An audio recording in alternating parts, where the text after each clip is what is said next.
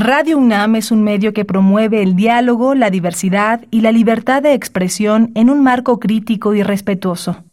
Los comentarios expresados a lo largo de su programación reflejan la opinión de quien los emite, mas no de la radiodifusora. La Facultad de Derecho de la UNAM y Radio UNAM presentan Toda sociedad requiere para su funcionamiento regirse por valores, principios, normas e instituciones. A diario escuchamos, leemos y opinamos sobre temas relacionados con la legalidad. Pero, ¿verdaderamente conocemos nuestros derechos y obligaciones? Tu participación es indispensable. Acompáñanos. Derecho a debate. En la cultura de la legalidad participamos todos. Conduce Diego Guerrero.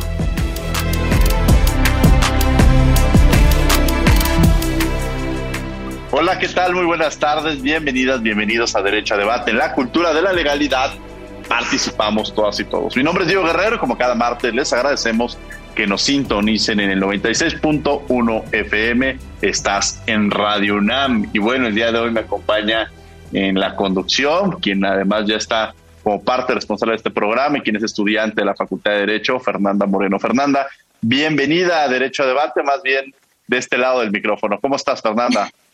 Un saludo a todas, a todos los que nos acompañan en este programa. Es un honor para mí estar de nuevo en Derecho a Debate, un lugar que sin duda ya se siente como casa.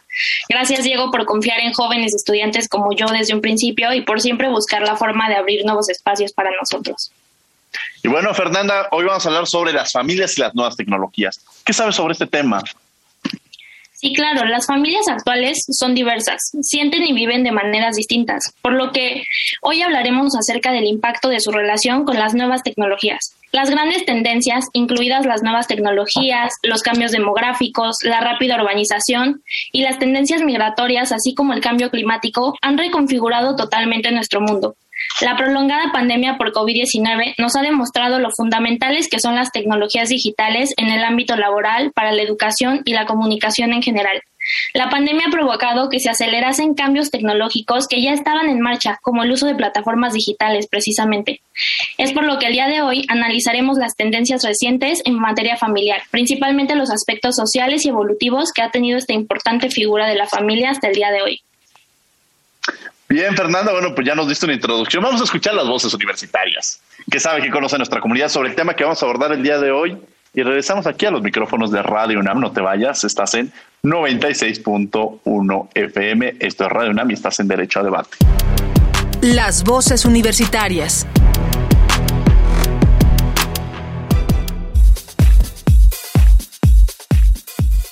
¿Deben ser los padres más vigilantes con lo que sus hijos ven en redes en esta pandemia?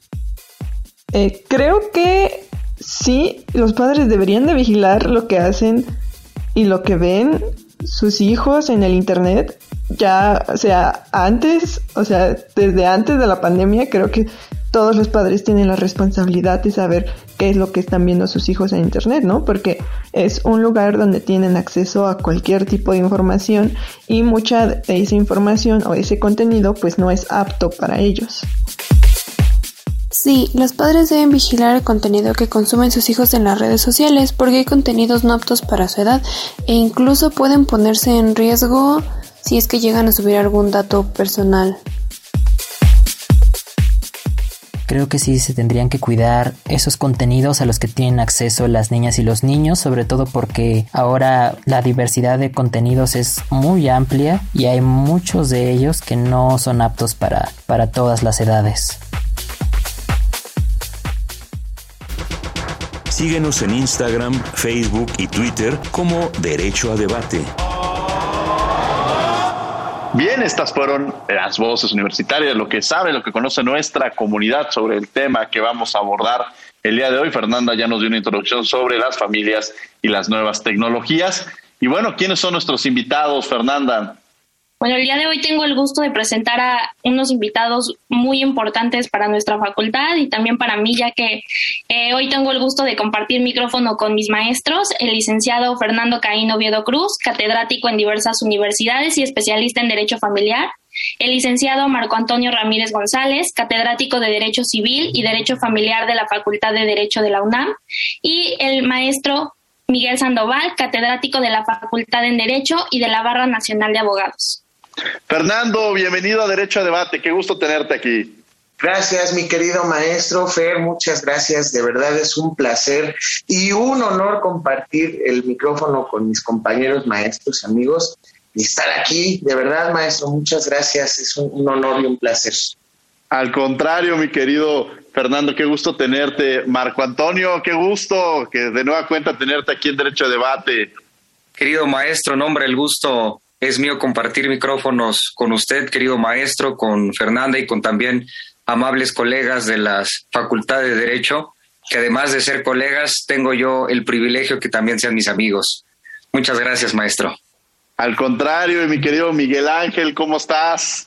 Bienvenido a Derecho a Debate. Con el gusto de verte, maestro. A, ti, Fer, muchas gracias. Y, y, pues igual el compartir micrófonos con, con mi querido amigo Fernando y mi querido amigo Marco, que somos compañeros también de trabajo y muy buenos amigos.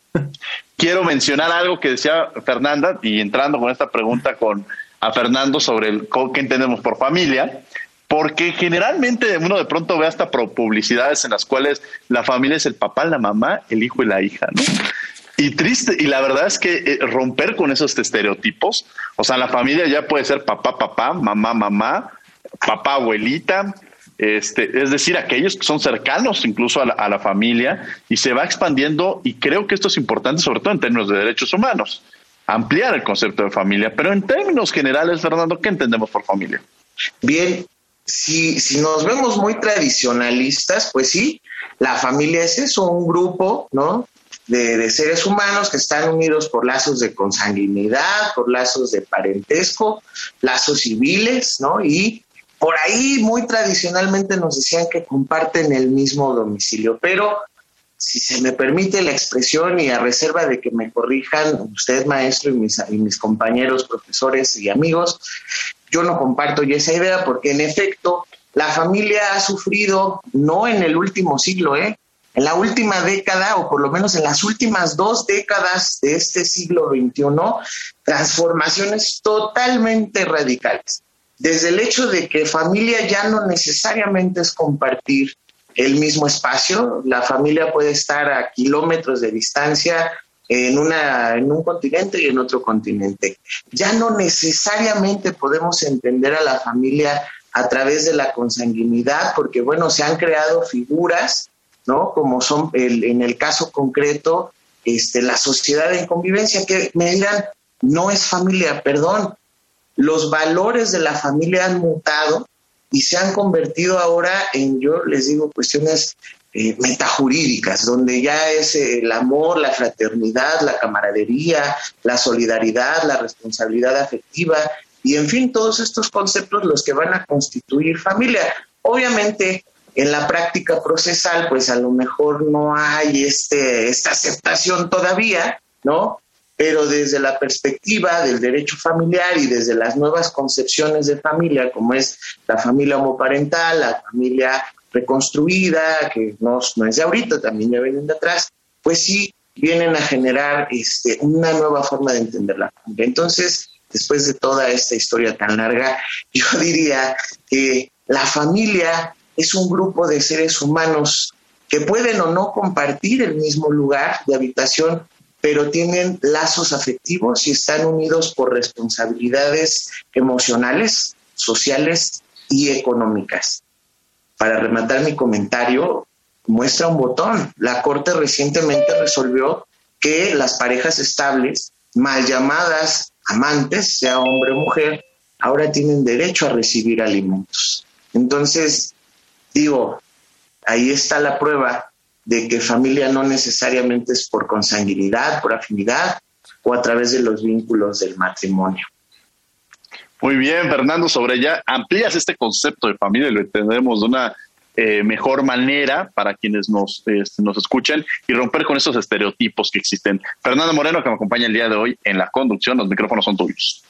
Gracias, Diego. Muchas gracias, maestro, por el concepto que nos acaba de dar. Es muy importante analizar este tema y justamente mi pregunta sigue para el maestro Marco Antonio Ramírez González, que también nos acompaña y es especialista de igual forma en el tema. A mí me gustaría preguntarle cómo ha sido la transformación de las formas de la familia desde la antigüedad hasta nuestros días. ¿Cómo es que llegamos a, en este momento a ver la familia como algo diferente? ¿Por qué procesos debió pasar para que sucediera como ahorita se Sí, con, mucho gusto, Fernanda.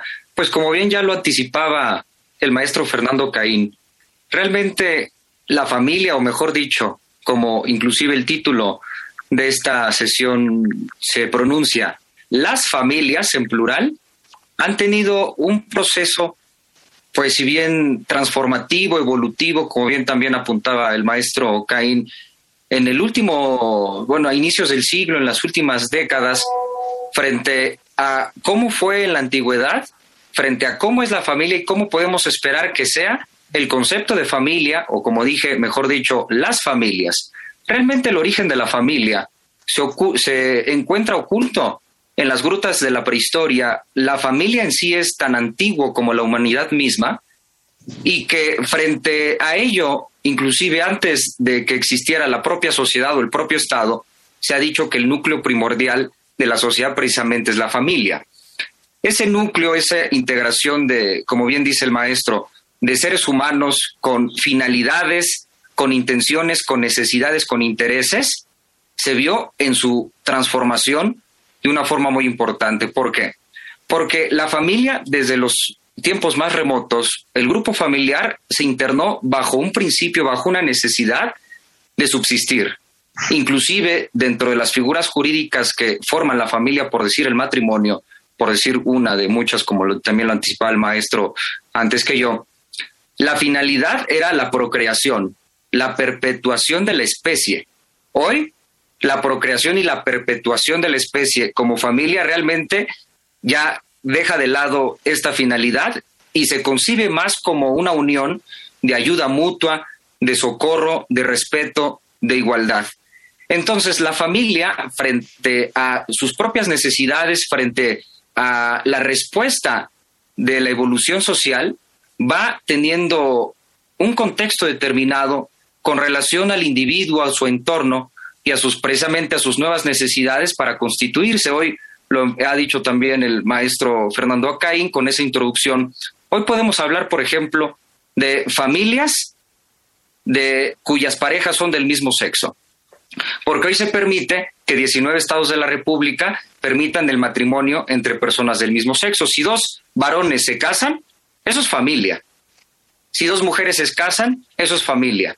Pero fíjense cómo el tema en concreto de la familia y las nuevas tecnologías, me voy a permitir desviarme un poco con el avance de la biología molecular, porque también es la multidisciplinariedad del derecho. ¿Qué pasa, por ejemplo, con la inseminación artificial? Vamos a poner un ejemplo. Una mujer soltera que se insemina artificialmente porque no quiere tener pareja y nace un bebé después de los nueve meses, ¿eso es familia? Realmente sí. Si una persona, por imposibilidad física, personal, etcétera, no puede tener hijos o no quiere y adopta a un menor, ¿eso es familia? Por supuesto que sí. Entonces, las familias han tenido una transformación frente a las nuevas tecnologías también y que también frente a esa transformación ha habido también complicaciones muy importantes. Por ejemplo, ahora que todos hemos visto el alza de la violencia familiar en tiempos de pandemia, ha sido una transformación muy importante también. Fernanda, digo, como un, eh, una introducción también respecto de cómo podemos ubicar la transformación de la familia frente a sus propias necesidades, Fernanda. Y muy interesante lo que menciona Marco Antonio Ramírez, porque efectivamente este concepto de que lo que era la procreación, pues de alguna manera se vuelve muy arcaico. Incluso puede haber personas ya este, adultos mayores que deciden que formar una familia y pues lo último que desean es este, este tema de la procreación, o jóvenes también, ¿no? Que dicen queremos generar una vida, queremos tener una convivencia y, y, en, dentro de nuestro proyecto de vida pues no está el de tener hijos, ¿no? Se va cambiando constantemente esta idea y vamos abriendo el horizonte de lo que tradicionalmente conocíamos como familia. Fernando Moreno, que acompaña el día de hoy aquí en la conducción. Adelante, Fernando. Muchísimas gracias por compartirnos esto, maestro. Y es que tiene muchísima razón, es algo totalmente cierto. Por ejemplo, en mi caso, mi hermana es bailarina de danza contemporánea y para ella es un gran requisito el tema físico de su cuerpo. Tiene que cuidarlo bastante, entonces dentro de sus planes está en un tiempo pues poder quitarse la matriz porque no sería algo benéfico para su carrera tener hijos. Y ella quiere, o sea, ella quiere adoptar en un futuro. Esto le genera ciertos problemas a mi familia y pues no debería ser de esta forma, ya que tenemos que comenzar a aceptar estos, estas nuevas formas en las que las personas quieren integrarse con, la, con, con este tema familiar. Pero aprovecho para preguntar y retomar algo muy importante que el maestro Marco nos comentaba. Esta pregunta va dirigida para el maestro Miguel. ¿Fue realmente algo benéfico, maestro, o dañino para las familias el pasar mayor tiempo juntos a raíz de la pandemia? Esto lo pregunto alusivo a lo que nos mencionaba el maestro Marco sobre la violencia familiar que se ha estado dando dentro de la pandemia. Claro, gracias, Fer. Escuchaba a, mi querido eh, maestro Fernando y, y, al maestro Marco, y en efecto suscribo precisamente cómo se ha evolucionado, cómo ha evolucionado los tipos de familia y a raíz de los tipos de familia, los modelos de familia. Si bien de, principio podíamos observar que eh, se, podía observar a la familia desde un punto de vista biológico, sociológico y a lo mejor cada uno de los países determinaba jurídicamente qué se entiende por, por ser familia, derivado de lo que se entendía o, lo que interpretaba la ley conforme lo que la sociedad y la estructura sociocultural tenía, iban creándose nuevos modelos de familia. Y precisamente nosotros como sociedad, yo hace rato en, clase de Derecho Familiar, les hablaba y les comentaba que la estructura socio eh, heteropatriarcal que tenemos nosotros como, como, como, país, ¿no? Y que no somos los únicos, eh, deriva de una situación histórica de experiencias, eh, vamos, de, de, mucho tiempo atrás, ¿no? estábamos platicando precisamente de ese tweet que, que, publicó el partido del Vox, un partido español, que, hablaba sobre la que hace, como ustedes saben, hace unos días se cumplieron 500 años de la conquista y, el, partido refleja, en, su, en su publicación, eh, o, bueno, ellos tienen la creencia que gracias a la conquista México ha sido ha tenido una, un avance eh, y que sin esa conquista no hubiéramos sido lo que somos el día de hoy. Y contrario censo, nosotros podemos pensar, ¿no? Y, tenemos las experiencias de, personas que todavía en la actualidad siguen teniendo el pensamiento de que, bueno, por, la conquista española eh, tenemos un atraso en nuestro país y, y viceversa. Esto, esto lo, lo traigo a colación porque finalmente eh, los modelos de familia han ido evolucionando, así como lo comentaba el maestro Diego de inicio. Y sí, de, principio se tenía la perspectiva de que era papá, mamá e hijos, pero conforme hemos ido integrándonos a la globalización, al acceso a la información y las nuevas generaciones han tenido otra perspectiva en relación a este punto. ¿no? Tenemos las familias este, monoparentales, ¿no? Que es papá e hijos, mamá e hijos. Tenemos las familias reconstruidas, ¿no? Que precisamente son estas familias eh, que yo noto más en las últimas generaciones, que son eh, familias muy jóvenes que tuvieron este, un hijo con una pareja previa, ¿no? A, ambos y se unen y, tienen ahora eh, hijos entre, entre ellos, ¿no? Entonces, eh, todo esto yo creo que sí deriva principalmente de esta estructura heteropatriarcal, ¿no? en la que pues predomina el machismo, creo que es uno de los factores que, que afecta mucho en nuestro país y que derivado de ello, bueno, pues hemos tenido que eh, ir eh, escalando poco a poco, ¿no? Y que yo, yo creo que el, acceso a la información y el acceso a las nuevas tecnologías eh, que es lo que favorece la, comunicación, pues ha, permeado para tener otro nuevo conocimiento. Yo recuerdo que hace un semestre una alumna me comentó, porque hablamos mucho de este tema, y ella me comentaba que en, el, en los 70 ella decidió dejar a su esposo porque sufría de violencia familiar, pero que lo que más le dolía era precisamente que su mamá le dijo, ya después de tantos, de tanto maltrato, la mamá le dijo que sí lo hiciera, que lo dejara, pero que no se lo comentara a nadie porque qué iba a opinar la familia y la sociedad. Todavía hasta hace, no, es mucho tiempo de los años 70 para acá, era mal visto ver a una, a una mamá soltera. Eh, creo que hasta ahorita en la, en la, en la actualidad eh, empezamos a ver a, las, a las madres de familia con otra, otra perspectiva, porque ya no es esa situación que, que nos decían al momento de, bueno, que, que, se decía al momento de que contraían matrimonio que, que esté juntos hasta la muerte, ¿no? Que, que creo que era una, una, una palabra, una frase vamos, que parece chiste, pero es una anécdota que, muchas familias lo reflejaron y la violencia ha estado precisamente en todos los aspectos de la, de la vida diaria. No es, no es la excepción el día de hoy. A partir del 2006 eh, hay estadísticas que, que, señalan que ha incrementado la violencia familiar y ahorita con el, el aislamiento que ha habido, eh, la violencia ha incrementado en cada uno de los hogares. Precisamente porque eh, el mismo aislamiento ha ocasionado que la convivencia sea permanente.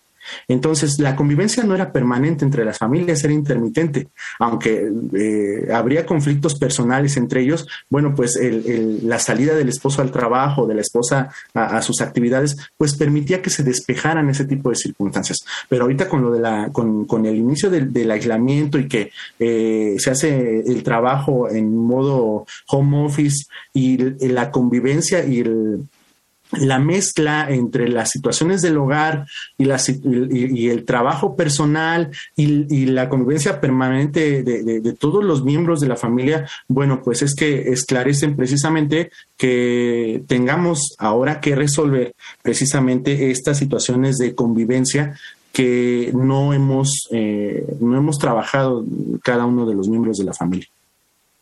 Interesante lo que menciona Miguel Ángel, porque efectivamente, pues antes llegaba uno, se salía muy temprano de la casa, eh, regresaba muy tarde y pues la verdad es que la convivencia era buenas noches, buenas noches y quizá los fines de semana, ¿no? Pero de pronto ahorita es, no es lo mismo, yo tengo un colega, un amigo que me el nombre, pero dije, pues claro que te separaste, no es lo mismo verte en la mañana y en la noche, allá verte todo el día, pues ya está muy complicado, ¿no?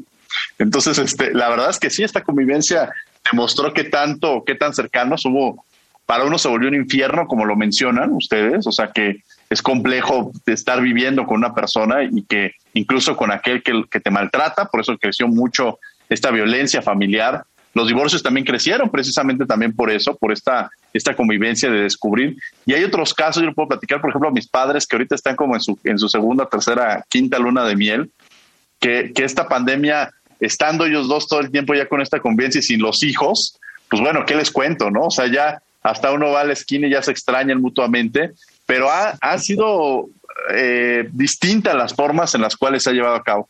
Y esta frase es tan, tan cierta que dices hasta que la muerte nos separe, pues qué fuerte, porque el amor es una decisión diaria y la verdad es que todos los días decides estar con esa persona y si quieres estar con esa persona como un disfrute y no como una obligación. Y quiero cerrar con otra frase antes de hacer el micrófono a Fernanda Moreno, que también esta que dice un maestro de la facultad que, que tiene a, una pequeña y que su pareja tiene otros, otros pequeños, decía los tuyos, este, los míos y los nuestros, ¿no?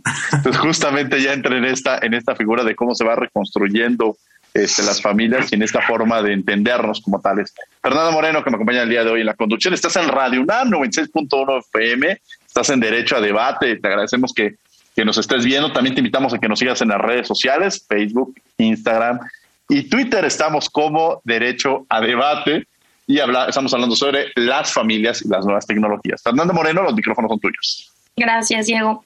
Pues como bien nos comentaba el maestro Miguel, la pandemia tuvo repercusión en el tema familiar de forma negativa principalmente y también eh, eh, tenemos que mencionar y no podemos dejar a un lado pues la noticia, la triste noticia de que generalmente esta violencia se da hacia las mujeres.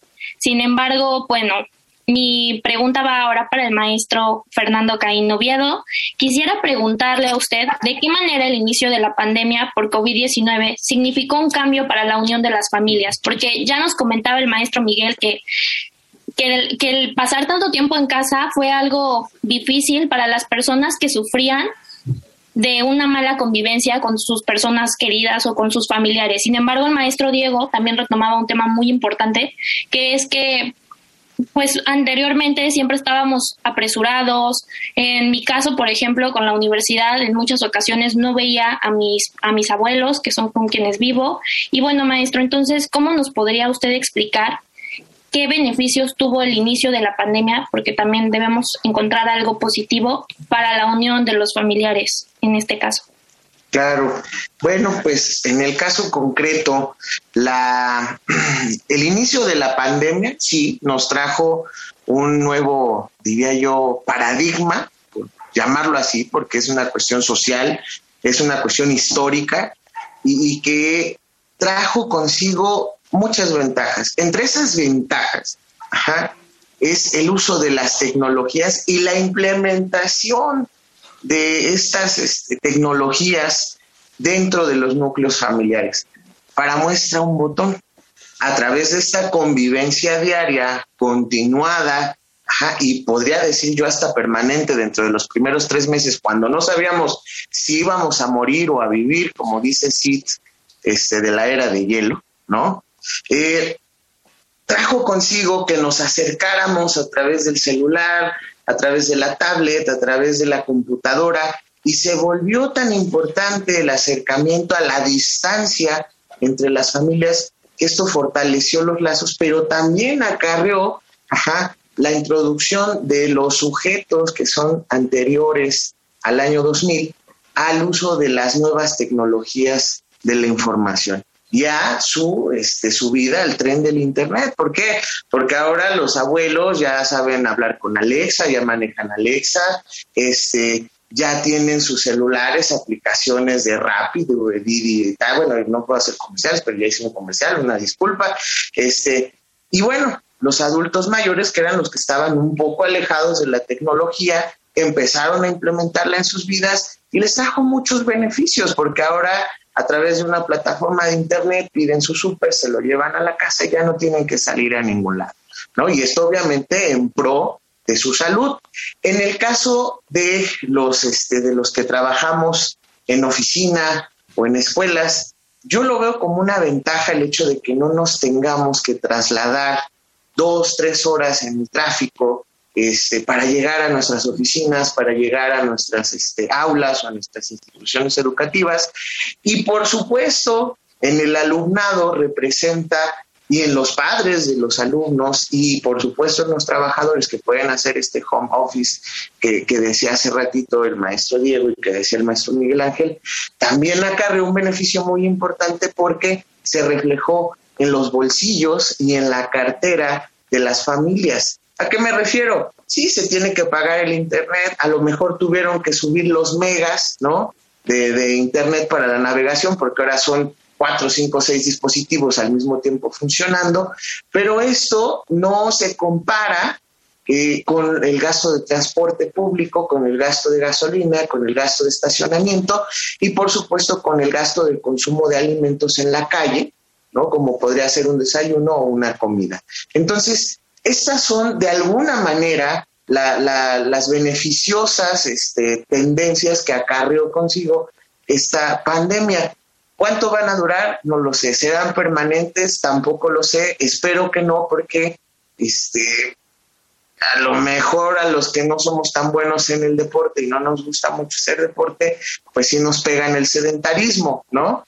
Y por último, este es el tema que quería tocar a muchos, ¿no? Y yo ya lo inicié y espero que sea una, una cadena, ¿no? De favores, también nos trajo consigo un poquito mayor de disponibilidad para mantener nuestro cuerpo y nuestra mente en orden. Y aquí quiero resaltar un poquito, si se me permite el espacio y el tiempo, las este, cuestiones de los programas de eh, atención mental, de meditación, de, este, de ejercicio, y para muestra del gran trabajo que se hace la, nuestra Facultad de Derecho, ¿no? Donde se han implementado estos programas de meditación, de salud mental, de ejercicio. Ahí vi en algún momento en el Facebook de la Facultad de Derecho que subían, ¿no? Este, mantente en forma o actívate, algo así decía el programa.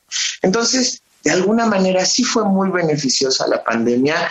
Eh, dentro de aspectos que se habían relegado, por lo menos para el área metropolitana, que es donde vivimos este, al límite de, la, del abismo, ¿no? Al límite de la velocidad. Fernanda Moreno, adelante, estamos en derecho a debate. Muchas gracias, maestro. Pues tiene muchísima razón, principalmente en uno de los temas que nos comenta, que es cómo la tecnología nos ha ayudado en muchos sentidos. Sin embargo, nuevamente mi pregunta es para el maestro Marco Antonio Ramírez que nos acompaña aquí, ya que yo tengo una duda. ¿Realmente la tecnología conecta o desconecta a las familias? Porque como usted nos comentaba, maestro Caín, esto nos funciona para generarnos muchas facilidades. Pero ahorita, haciendo alusión al tema de nuestro programa, que es las familias y las nuevas tecnologías, quisiera que el maestro Marco nos ayudara a poder entender un poco mejor este tema. Sí, con mucho gusto, Fernanda.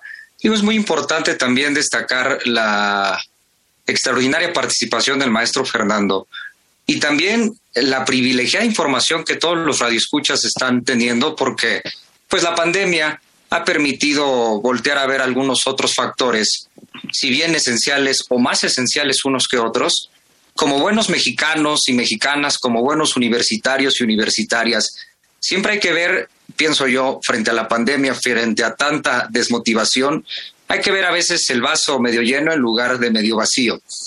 Como bien dice el maestro Fernando, y que esta información, por eso quise tomar un poco del comentario del maestro porque es una información muy directa a todos quienes nos escuchan, que tenemos el privilegio que nos sintonizan, que sintonizan el programa de Derecho a Debate con Diego y con Fernanda, porque como hemos avanzado a lo largo de esta sesión, las familias se han modificado de acuerdo a sus necesidades, de acuerdo a sus tendencias, de acuerdo a sus intereses, de acuerdo a cambios sociales, políticos, culturales, económicos, y que además, si le agregamos, como bien hacía la pregunta Fernanda, las redes sociales, el alcance a las nuevas tecnologías, que pudiéramos decir si desconectan o conectan a las familias en particular. Entonces, el pensamiento hay que considerarlo como cuestiones que benefician y que perjudican, evidentemente. Digo, como todo en la vida hay claroscuros, no solamente es un blanco y un negro, sino un gris precioso que hay que alcanzar a divisar.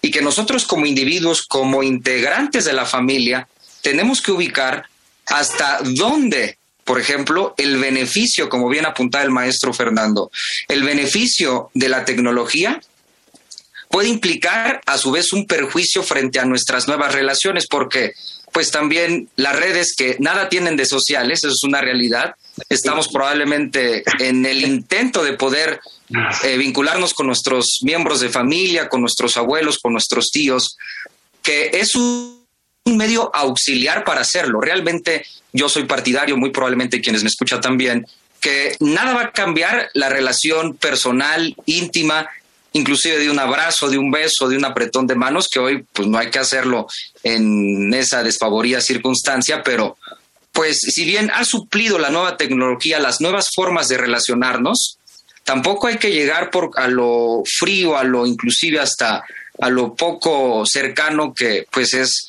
la propia red social. Es decir, hay que encontrar frente a nosotros, en nuestra familia, una meditación, una reflexión equilibrada frente a las nuevas tecnologías. Porque ni tantas tecnologías, ni tampoco estar fuera de la propia tecnología que esto también implica relativamente y también de una forma muy directa a las formas y la transformación. Y fíjense y reiteramos que son las familias, toda esta concepción, esta ruptura del paradigma, estas, como bien se comentaba la palabra, este pensamiento tan arcaico de pues lo que ya fue en la antigüedad, hoy estamos en una transformación de las familias, una transformación de nuestros fines, de nuestros intereses. Tan es así que hoy este programa llega a todos ustedes, pues en la plataforma digital y que tenemos el gusto siempre de seguir, como insiste, insistí al principio, como buenos mexicanos universitarios, mexicanas y universitarias, hay que seguir con la motivación, hay que seguir siempre con eh, eh, pues con el alma de querer ser receptivos a toda cuanta información se nos puede vertir y en beneficio del núcleo primordial de la sociedad que es la familia y nuestras familias, probablemente esta información que como precisé privilegia del maestro Fernando, pues hay que ver a veces el vaso medio lleno en lugar de medio vacío, Fernanda. Muy interesante esta, esta parte, sobre todo de las, de las tecnologías, de las redes sociales, que, tanto tienen de sociales. De pronto vemos describiéndole al familiar que lo quieren, lo aman, lo adoran, al novio, a la novia, de pronto, pues márcale, háblale, ¿no? Que lo sepa todo el mundo, pero lo más importante es que lo sepa también esa persona. Y quiero retomar algo que en, tu primera intervención decías, Marco, y se la quiero eh, platicar con Miguel Ángel sobre este tema de la eh, reproducción asistida y su impacto en la materia. Eh, han ido cambiando, se han ido generando nuevas posibilidades en las cuales eh, de alguna manera puede ser el tema de, eh, maternidad subrogada, por poner un ejemplo, o, incluso estas posibilidades que se van ampliando. Platícame un poco más sobre esto, Miguel Ángel. bueno, pues yo creo que eso también entra dentro de las nuevas, dentro de las nuevas herramientas, ¿no? De, para poder ir implementando la, situación familiar, pero siento que ahí sería un poco una, una cuestión más de, dar observancia precisamente a la situación de, de cómo es que e, estas nuevas herramientas han ido favoreciendo a aquellas familias que no, no, podían tener la posibilidad, ¿no? Incluso ahorita yo lo que observo en relación a ese punto, y es lo que quisiera yo eh, participar simplemente es que creo que es necesario que se regulen nuevas situaciones jurídicas en relación a, estas nuevas herramientas que se tienen para poder tener una nueva familia. Muy bien, adelante. Muy bien. Fernanda Moreno, que nos acompaña el día de la conducción, los micrófonos son tuyos. Muchas gracias. Pues regreso con el maestro Caín, retomando esto que es muy importante y nos acaba de mencionar el maestro Miguel, quisiera preguntarle si las leyes y las políticas precisamente se han ido adecuando a los cambios que el término familia se está enfrentando actualmente. Eh, voy a pisar algunos callos y algunos dedos chiquitos del pie. Espero que no me estén este, escuchando tantos, tantos de esos sujetos, pero bueno, eh, no, la ley no ha respondido como debería de responder en sentido de la integración del concepto que muy bien apuntan aquí en este espacio de familias. ¿A qué me refiero? Nos falta reforma, nos falta reforma al Código Civil, nos falta reforma al Código de Procedimientos, nos faltan reformas a las leyes secundarias. Obviamente, y para eso está nuestra Suprema Corte de Justicia de la Nación, y la Suprema Corte de Justicia de la Nación como en una carrerita de relevos, va atrás, atrás, atrás, atrás, atrás, atrás del fenómeno sociológico. Sin embargo, mientras esta ley, este ordenamiento llamado Código Civil y este ordenamiento llamado Código de Procedimientos Civiles no responda a este nuevo concepto de familias, nos vamos a topar con una barda de 80 metros de alto, por lo menos en la práctica profesional, y eso está latente en un, ejemplo como es que hay estados donde todavía se tienen que promover amparos para poder solicitar el matrimonio entre parejas del mismo sexo. Hay todavía estados donde para poder adoptar una pareja del mismo sexo se tiene que promover un amparo, cuando la ley no hace distinciones. Pero bueno, desafortunadamente el derecho este, no responde conforme está escrito en algunas ocasiones a la evolución de estas eh, cuestiones de el concepto de la familia y menos el derecho familiar. Creo que es el más activo de las ramas del derecho, ¿no? Porque finalmente es la que responde al fenómeno sociológico de la familia. Entonces, a mi parecer, perdón si pisé por ahí algunos este, dedos de, chiquitos del pie, este, sí nos hace falta una reforma. Y obviamente cuando reformen el código va a venir otra cosa y entonces vamos a tener que volver a reformar. Y esto es un cuento de nunca acabar. Por eso decía yo, la Suprema Corte está ahí para ayudarnos en esos, este, en esos aspectos y lo ha hecho muy bien, lo ha hecho muy bien a través de estas jurisprudencias, de estas tesis aisladas. A lo mejor, y digo a lo mejor, lo que nos haría falta es concientizar pero sobre todo sensibilizar a los servidores públicos con respecto al concepto de familias, para que entonces en una intervención constitucional, por ahí lo que se decía, ¿no? Del control ex oficio de convencionalidad y constitucionalidad, hicieran una aplicación de la ley más favorable y conforme a los casos concretos del concepto familias. Muy bien, muy bien. Fernanda Moreno, los micrófonos son tuyos. Muchas gracias, maestro Caín. No, pues sí es muy importante ahora que nos deja saber que precisamente la legislación de nuestro país no está avanzando tan acorde a como se debiera. Me permito preguntarle al maestro Marco Antonio, ¿en qué reside entonces la importancia para la protección de las familias? ¿Por qué las familias son un elemento sustancial para el desarrollo jurídico y social de nuestro país y la sociedad en general? Sí, Fernanda. Digo, es una realidad que, por ejemplo, pues nuestro primer acercamiento a la sociedad, a las jerarquías, a las reglas, a los valores es con nuestro núcleo familiar. Desde que nacemos, en primer lugar requerimos de uno de nuestra misma especie, en concreto de nuestra familia, para subsistir. Vamos creciendo, vamos teniendo una percepción de la vida a raíz del intercambio comunicacional con nuestra propia familia. Nosotros después salimos a la sociedad como buenos ciudadanos o ciudadanas con la base que tenemos previa de nuestra familia. Y cuando, si nuestra decisión es en el ir y devenir de la vida, formar una nueva familia con una pareja, por ejemplo, llevamos la carga familiar previa frente a la carga familiar previa a nuestra pareja y formamos la familia que quisimos por decisión formar.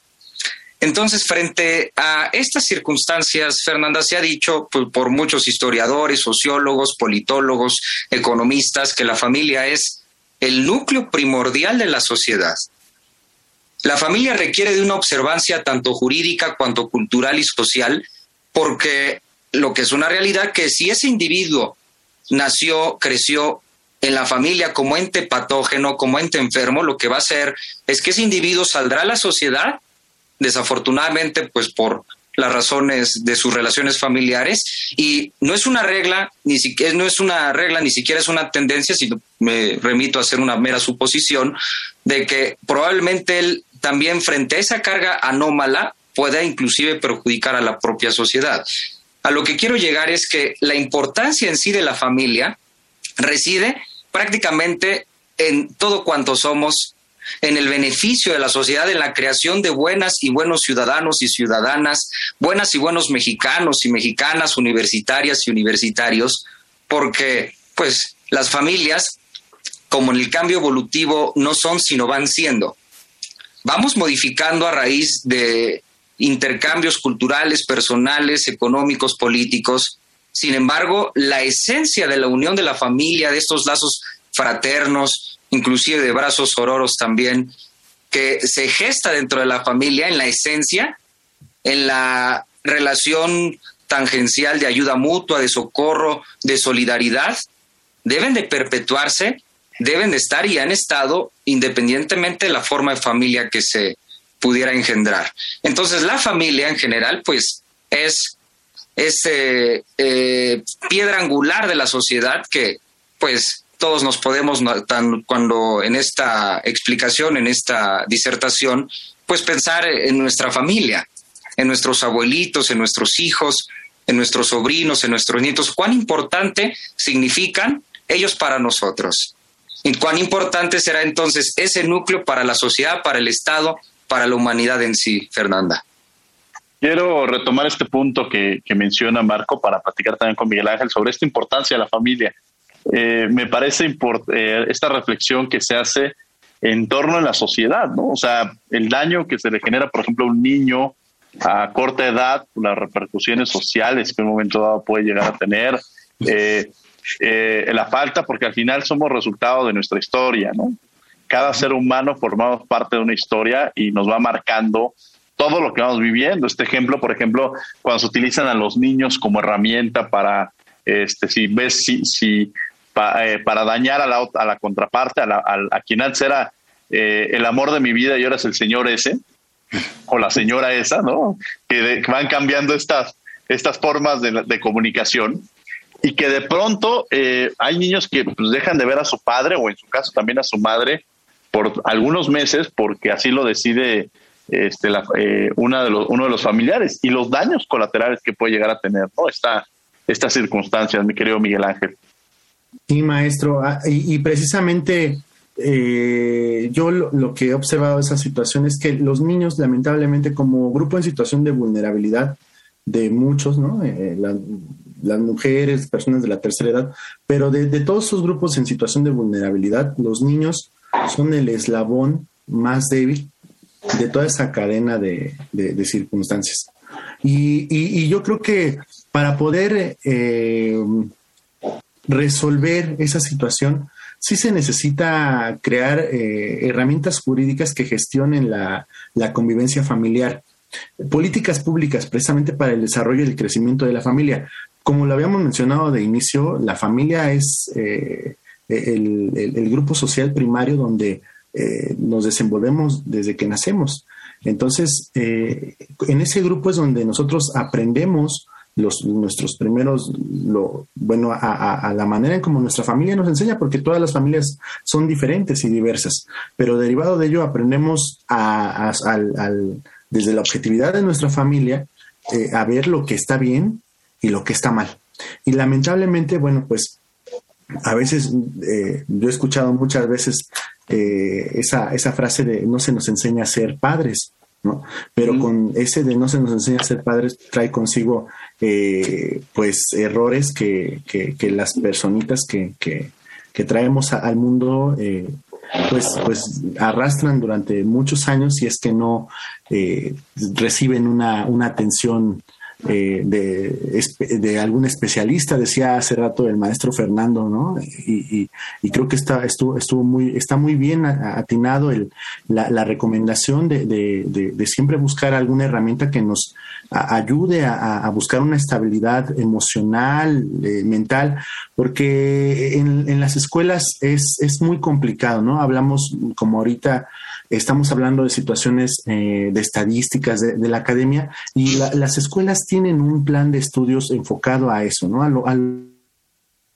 lo más intelectual. A veces trabajamos la situación socioemocional dentro de las escuelas, ¿no? No se trabaja ni en, ni en casa lo trabajamos, ¿no? los padres a veces no tenemos, no se tienen, no, no, tienen como el tacto para poder eh, acercarse con sus hijos a trabajar tanto de sexualidad como de situaciones emocionales. Son, son temas que, que, que, los dejamos a un lado por, a, lo mejor por, por pena, ¿no? A lo mejor porque así nos enseñaban en casa, y también eh, las instituciones correspondientes, en este caso las escuelas, pues evitan eh, el acercamiento en este, en este tipo de temas porque pues son, son complejos, son escabrosos, son situaciones que a veces, este, pues si, si el, el, el, maestro dentro de las escuelas, por ejemplo, se entera de alguna situación, mm, ya no hablemos de violencia, hablemos de algún abuso, pues se está metiendo en camisa de once varas, prefiere mejor eh, hacerse a un lado porque pues las circunstancias son de, de esa índole. Yo, yo en ese aspecto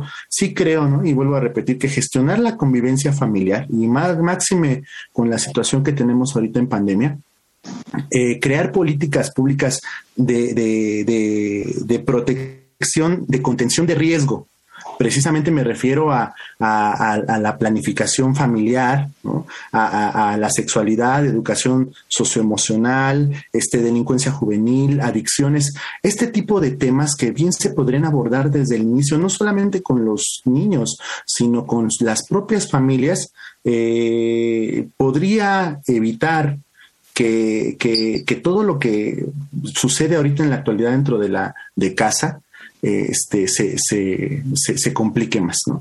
Y es que la, la, realidad, así como bien lo dice el maestro Fernando, eh, o, como lo decías tú, maestro, sobre tus papás, por ejemplo, eso, eso es muy cierto.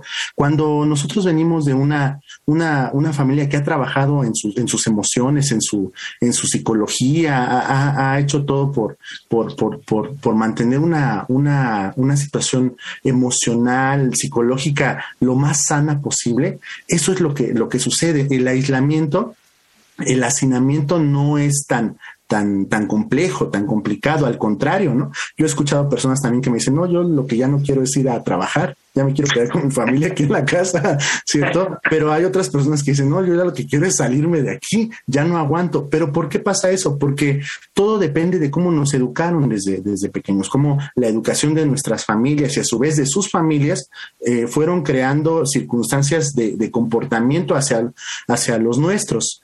Y, ahí es donde se aboca todo. Lamentablemente, pues bueno, eh, creo que la tarea está en, realizar estas políticas de prevención de riesgo y enfocarnos en los niños, que son los que pues, eh, pueden hacer un cambio para las próximas generaciones. Me quedo con este mensaje y bueno, vamos a tener que ir a un corte, vamos a descubriendo tus derechos y regresamos a los micrófonos de Radio UNAM. No se vayan, está en 96.1 FM. Descubriendo tus derechos. Derechos de las infancias. Son un conjunto de normas de derecho internacional que brindan protección jurídica a las infancias hasta la mayoría de edad. Cada uno de estos derechos está adaptado según las necesidades y estado de fragilidad de la niñez.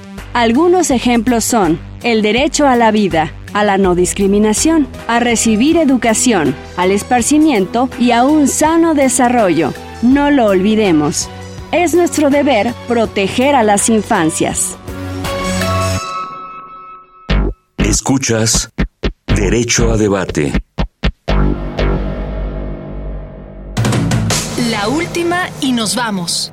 Bien, estas fueron Descubriendo tus Derechos. Estamos de regreso en Radio UNAM 96.1 FM en Derecho a Debate en la última y nos vamos, y bueno, en la última nos vamos hablando sobre las familias y las nuevas tecnologías. Empezamos contigo, Fernando Caín Oviedo. Yo nada más apuntar con todo lo que dijeron los maestros, con todo lo que ha dicho usted, maestro, con lo que nos dijo Fer, la, la familia como la masa, no se crea ni se destruye, solamente se transforma. Pero para esa transformación se necesitan valores, se necesita amor, se necesita mucha paciencia, pero sobre todo unidad, porque la unidad es la que va a generar un beneficio común.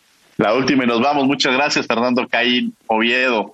La última y nos vamos, Marco Antonio Ramírez González. Fernanda, Diego, Miguel Ángel, Fernando, y para todos quienes nos escuchan, es importante ubicar que las familias son evolutivas, son contingentes y también las familias son para siempre. En estos tiempos tan escabrosos, en estos tiempos complicados, lo mejor que podemos hacer es, aunado a todo lo que ya concluyó el maestro Fernando, es seguirnos cuidando por el beneficio de nosotros, pero también por el beneficio de nuestras familias. La última nos vamos, Miguel Ángel Morales Sandoval. Definitivamente concluyo en que las, la, la, familia, en efecto, la, la, familia siempre va a estar y la familia siempre va a evolucionar. Y con todos los, los, pros y contras que existan en el mundo, creo que como familia eh, necesitamos buscar las herramientas para salir adelante independientemente de las circunstancias en las que nos encontremos. Entonces, el reto es gestionar la convivencia permanente entre los miembros de la familia, pero si no nos ayudan afuera, hay que hacer todo lo posible porque entre nosotros lo podamos resolver. Gracias, maestro. Gracias, muchas gracias, este Miguel Ángel. La última y nos vamos, Fernando Moreno. Muchísimas gracias por habernos acompañado, maestros. Y bueno, desde sus orígenes, la familia ha sido uno de los temas más importantes para la sociedad, eso nos queda claro. Y la mayoría de cosas en realidad giran en torno a ella. Este debería ser un lugar de amor, cuidado y satisfacción, un sitio donde los derechos se fomenten y no se vulneren, y no se vulneren tristemente. Es un gusto poder ver el progreso de las familias en un mundo cambiante. Aprovechemos la tecnología, por favor, para conectar con nuestros seres queridos, no para desconectarnos de ellos. Y bueno, yo no podría terminar este programa sin citar al gran Toreto que la familia es primero. Muy bien, muchas gracias Fernando Moreno por haber estado con nosotros. Muchas gracias Fernando, Marco, Miguel Ángel. Un placer haberlos tenido el día de hoy aquí en Derecho al Debate.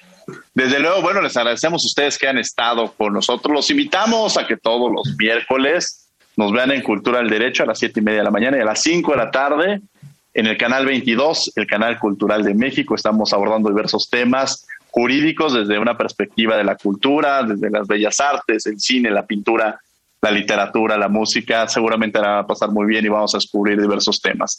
Agradecemos a la Facultad de Derecho y a Radio UNAM. Coordinación, Fernanda Sánchez, quien el día de hoy estuvo en la conducción el día de hoy. Redacción y voz de las notas, Ana Salazar. Asistencia, Mari Carmen Granado, Sergio Hurtado y Edgar Cabrera. Comunicación y difusión, Sebastián Cruz. Controles técnicos y producción, Paco Ángeles. No olviden que nos escuchamos de ley todos los martes. Esto fue Derecho a Debate. Por hoy concluye la discusión, pero no se pierdan el próximo tema en Derecho a Debate. En la cultura de la legalidad participamos todos.